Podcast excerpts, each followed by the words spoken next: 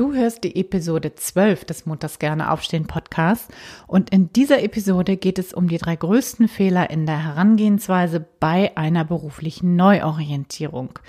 Vielleicht kennst du ja das. Du weißt nicht, wo dir der Kopf steht und du bist völlig überfordert. Oder du öffnest immer Google, Stepstone, Monster und wie sie alle heißen und schaust, was da einfach so angeboten wird.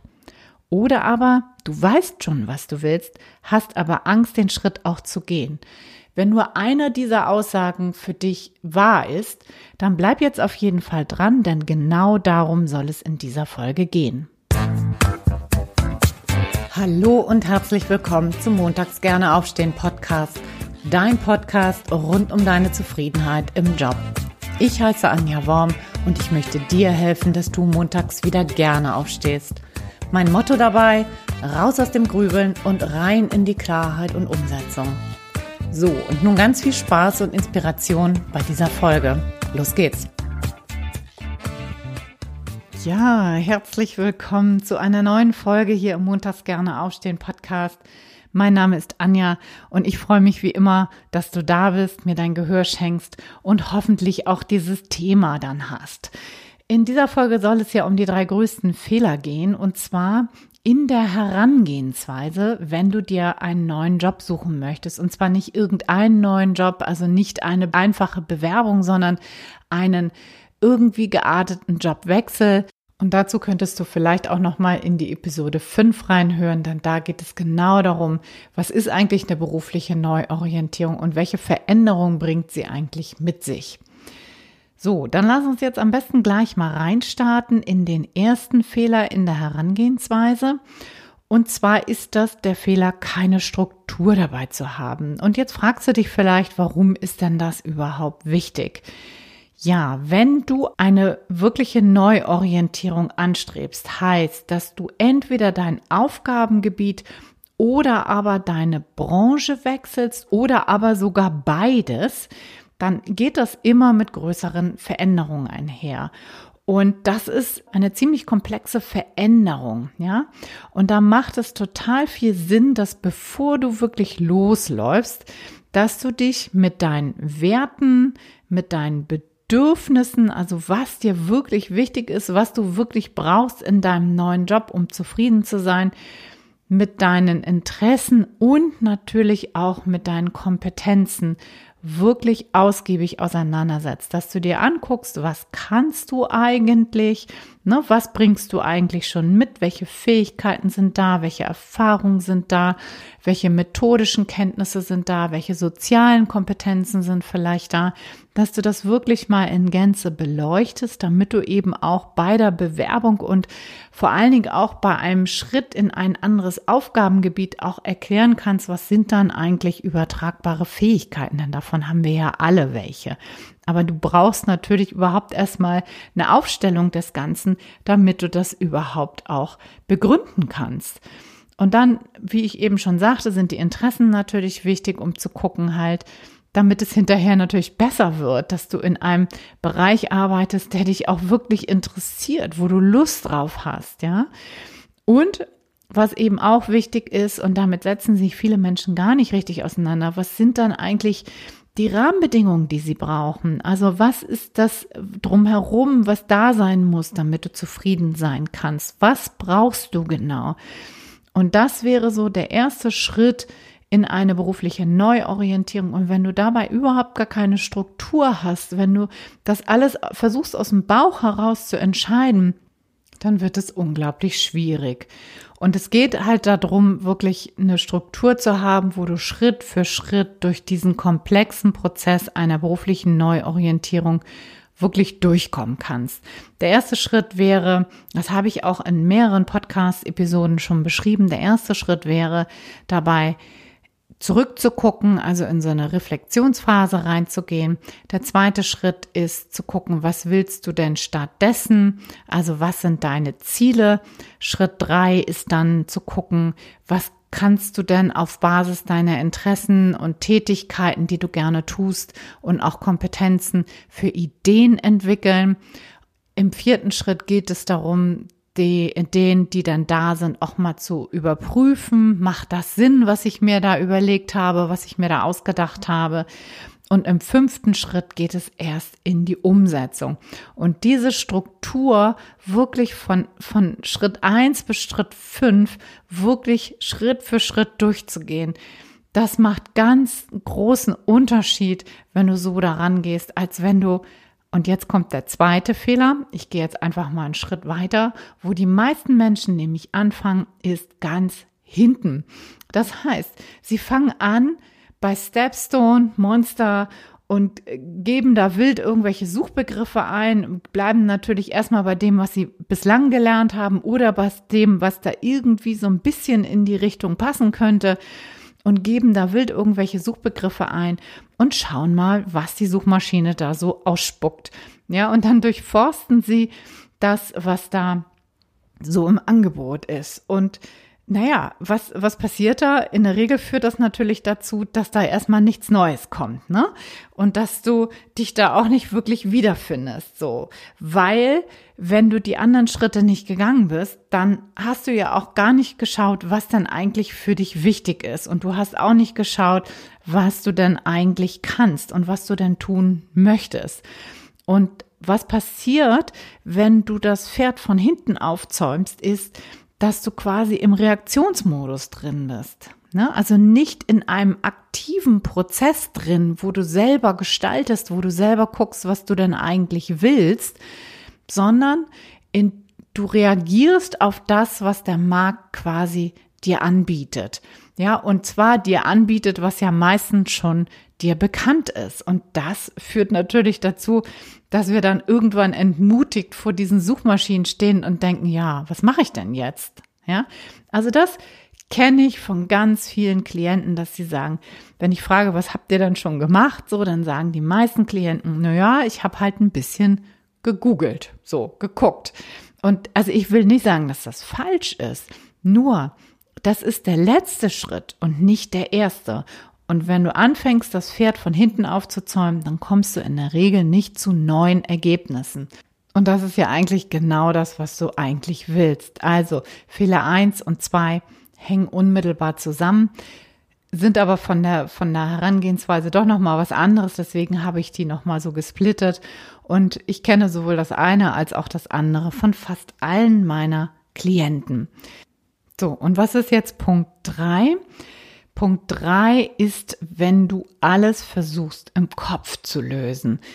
Also, dass du hingehst und sagst, okay, ich versuche jetzt meine berufliche Neuorientierung rein mental zu lösen. Ja, das führt dann meistens dazu, dass du dich hinsetzt und grübelst und grübelst und grübelst und es passiert nichts. Ja, das kenne ich auch von ganz vielen Klienten, dass sie dann in so einer Verweilschleife verharren, ja, dass sie alles von rechts nach links, ich nenne das auch immer gern die Waschmaschine, ähm, drin verweilen und es ändert sich überhaupt nichts, weil wir können Dinge häufig im Kopf nicht lösen. Wir brauchen Erfahrung. Und welche Art von Erfahrung kann das sein? Wenn du erste Ideen entwickelt hast, wenn du hingegangen bist und aus deinen Interessen und aus deinen Lieblingstätigkeiten erste Jobideen heraus entwickelt hast, dann geht es darum, dass du deine Annahmen, die du über die Jobs dann hast, auch in der Praxis überprüfst. Das kann auf zweierlei Weise erfolgen. Das erste ist, dass du mit Menschen ins Gespräch kommst, die schon in den Job drin sind, dass du sie befragst nach ihren Erfahrungen, dass du sie befragst nach Wegen, wie sie dahin gekommen sind, dass du dir Tipps holst, dass du aber auch fragst, was ist denn nicht so toll an dem Job, also dass du dir auch die negativen Erfahrungen dort berichten lässt dass du vielleicht auch erfährst, was sind dann so Zukunftsaussichten in der Branche, in dem Job, in den du rein möchtest und so weiter und so fort. Also, dass du mit den Menschen, die bereits in diesem Job tätig sind, in wirklich intensiven Austausch und Kontakt kommst. Du kannst dann auch Netzwerke knüpfen. Das ist ein weiterer Punkt, warum das Sinn macht. Und dass du diesen Schritt auf gar keinen Fall überspringst. Eine weitere Möglichkeit, um Erfahrung zu machen, wäre zum Beispiel selber in den Job auch reinzugehen. Auch das ist natürlich eine super tolle Möglichkeit, eigentlich die beste Möglichkeit.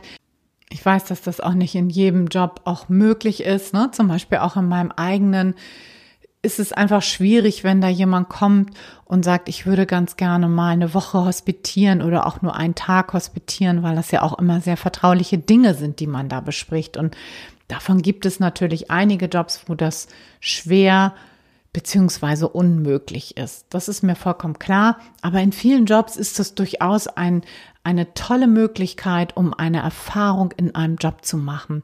Und ich weiß im Moment, wir haben gerade Corona, wir haben jetzt Februar 2021 zum Zeitpunkt der Aufnahme hier.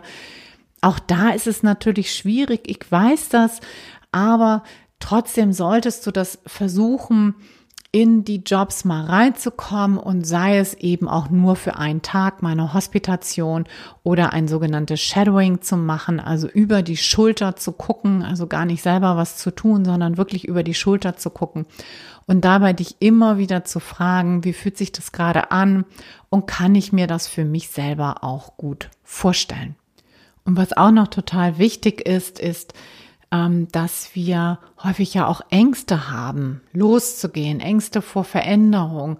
Und dabei hilft dieses ganze Testing und dieses Ausprobieren und mit anderen Menschen in Kontakt zu kommen auch ungemein, weil wir dann natürlich neue Informationen über den neuen Job bekommen. Wir bekommen mehr Sicherheit, gefühlte Sicherheit über den Weg dahin, wissen viel eher, welche Schritte wir gehen müssen, um dann dahin zu kommen und haben auch ein erstes Gefühl davon, wie es wohl sein wird, in dem neuen Job zu arbeiten. Und deshalb ist es ein ganz großer Fehler, dass wir versuchen, alles im Kopf lösen zu wollen und alles durch einfache Recherchephase versuchen wollen rauszubekommen. Das würde ich dir definitiv nicht raten und versuch auf jeden Fall in so eine ja, Testing, Ausprobieren Phase reinzugehen. Also ich fasse nochmal zusammen, was waren die drei Fehler? Der erste ist, keine Struktur zu haben und ohne Struktur an eine berufliche Neuorientierung ranzugehen. Der zweite war, das Pferd von hinten aufzuzäumen und gleich anzufangen mit Stepstone Monster und in so einen Reaktionsmodus reinzugehen, wo du dich nicht aktiv um eine Neuorientierung bemühst, sondern eher guckst, was der Markt so anbietet. Und der dritte Fehler war, alles im Kopf lösen zu wollen und keine wirkliche ja, ich nenne das jetzt mal so Erfahrungsphase mit einzubauen. Und jetzt würde mich natürlich total brennend interessieren, wo du gerade stehst, wo du vielleicht auch Schwierigkeiten hast, wo du nicht weiterkommst und wo du vielleicht hier in dieser Podcast-Folge irgendwie andocken konntest. Und wenn du magst, teile das doch herzlich gerne auch auf Instagram mit uns und all den anderen. So, und ganz zum Schluss möchte ich nochmal darauf hinweisen, dass demnächst ja das Gruppencoaching-Programm startet für eine berufliche Neuorientierung. Und wenn du an diesem Punkt stehst und daran Interesse hast, dann setz auf jeden Fall dich auf die Warteliste, auf die Interessentenliste.